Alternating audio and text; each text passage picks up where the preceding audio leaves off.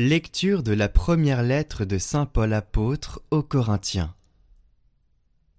Frères, quelqu'un pourrait dire comment les morts ressuscitent-ils? Avec quelle sorte de corps reviennent-ils? Réfléchis donc, ce que tu sèmes ne peut reprendre vie sans mourir d'abord. Et ce que tu sèmes, ce n'est pas le corps de la plante qui va pousser, mais c'est une simple graine, du blé par exemple ou autre chose. Ainsi en est-il de la résurrection des morts. Ce qui est semé périssable ressuscite impérissable. Ce qui est semé sans honneur ressuscite dans la gloire. Ce qui est semé faible ressuscite dans la puissance. Ce qui est semé corps physique ressuscite corps spirituel. Car s'il existe un corps physique, il existe aussi un corps spirituel.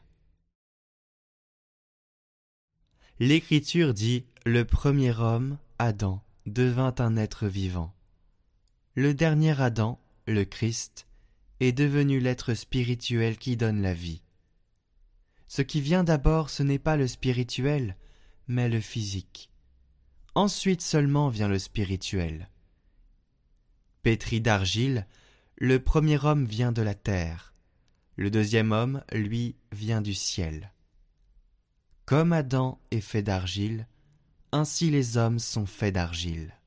Comme le Christ est du ciel, ainsi les hommes seront du ciel. Et de même que nous aurons été à l'image de celui qui est fait d'argile, de même nous serons à l'image de celui qui vient du ciel.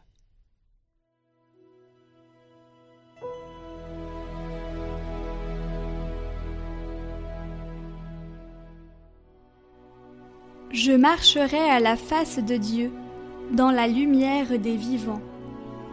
Le jour où j'ai peur, je prends appui sur toi. Sur Dieu, je prends appui.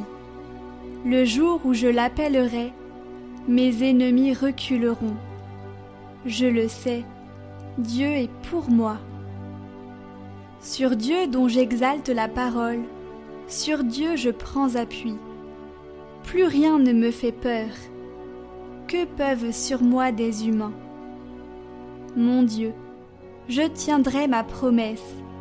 Je t'offrirai des sacrifices d'action de grâce, car tu m'as délivré de la mort, et tu préserves mon pied de la chute.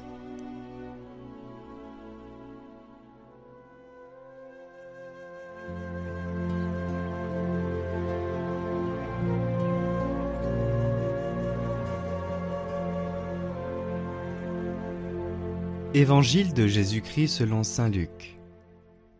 En ce temps-là, comme une grande foule se rassemblait et que de chaque ville on venait vers Jésus, il dit dans une parabole Le semeur sortit pour semer la semence, et comme il semait, il en tomba au bord du chemin.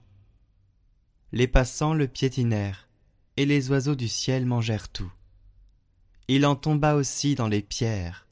Elle poussa, et elle sécha parce qu'elle n'avait pas d'humidité. Il en tomba aussi au milieu des ronces, et les ronces, en poussant avec elle, l'étouffèrent.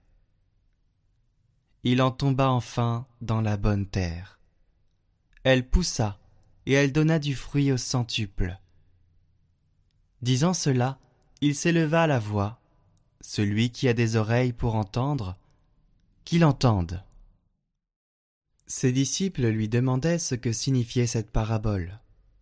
Il leur déclara À vous il est donné de connaître les mystères du royaume de Dieu, mais les autres n'ont que les paraboles.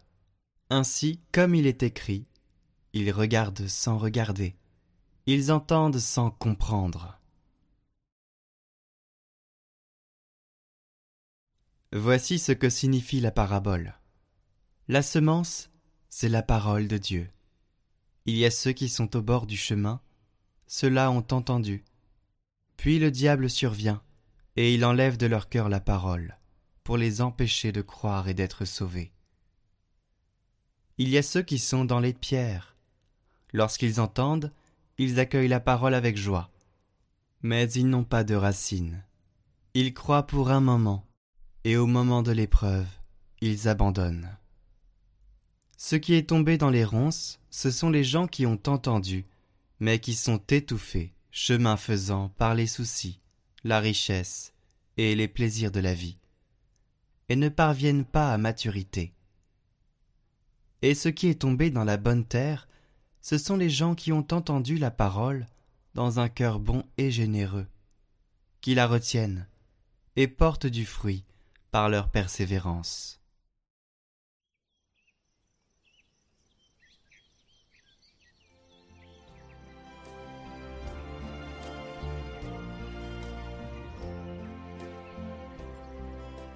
Jésus nous invite aujourd'hui à regarder en nous, à rendre grâce pour notre bonne terre et à travailler sur des terrains qui ne sont pas encore bons.